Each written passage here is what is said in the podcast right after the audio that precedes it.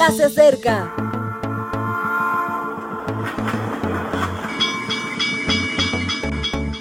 Partimos ya.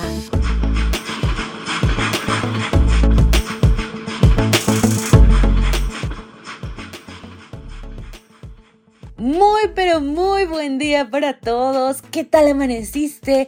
¿Descansaste esta noche? Gracias a Dios damos porque un nuevo amanecer nos da la bienvenida y porque gracias a Dios comenzamos con toda la actitud este nuevo día. Bienvenidos a su reflexión matutina para jóvenes. De este lado, Alemarín les da la bienvenida y hoy continuamos nuestro podcast con la temática Esperanza, Proyección. Semejantes es el título y Génesis 1.26 nuestro texto base. Entonces dijo Dios, hagamos al hombre a nuestra imagen, conforme a nuestra semejanza.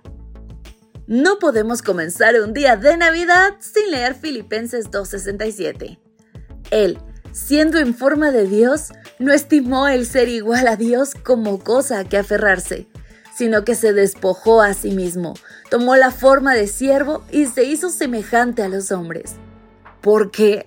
Porque es el contrapunto de Génesis 1.26. El primer ser humano surge de la semejanza a Dios. Por contraste, el principal de los seres del universo llega al ser humano con semejanza de persona. Podríamos discutir sobre el significado de la expresión en hebreo y griego. Podríamos discutir en esa mentalidad helénica que tanto nos pierde cuánto era Dios y cuánto era hombre, o cuánta tendencia tenía a ser pecador. Sabemos con certeza que se desprendió de los atributos de creador, igual a Dios, y se hizo criatura, forma de siervo. Una criatura diminuta y débil en un entorno humilde y desfavorecedor, porque esa es la condición del hombre bajo el pecado.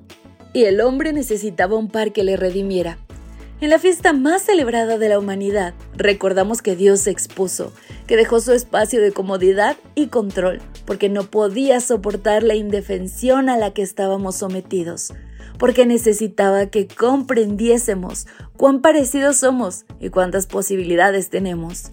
Dios no es Dios de distancias, es Dios de proximidad y compromisos.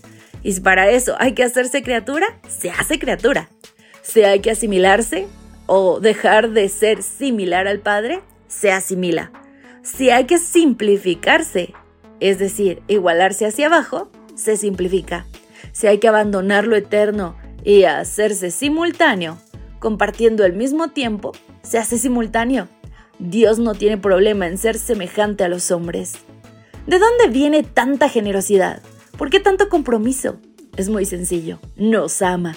Nos ama desde aquel momento en que creó el entorno para la primer pareja, lleno de detalles e intencionalidad. Nos ama desde los primeros paseos por el jardín del Edén, al aire de la mañana y las inocencias. Nos ama desde la caída, las lágrimas y la promesa. Nos ama con cada consejo y advertencia registrados en ese milagro llamado palabra. Nos amó en brazos de María y de la mano de José, al cruzar al enfermo y al sanar almas.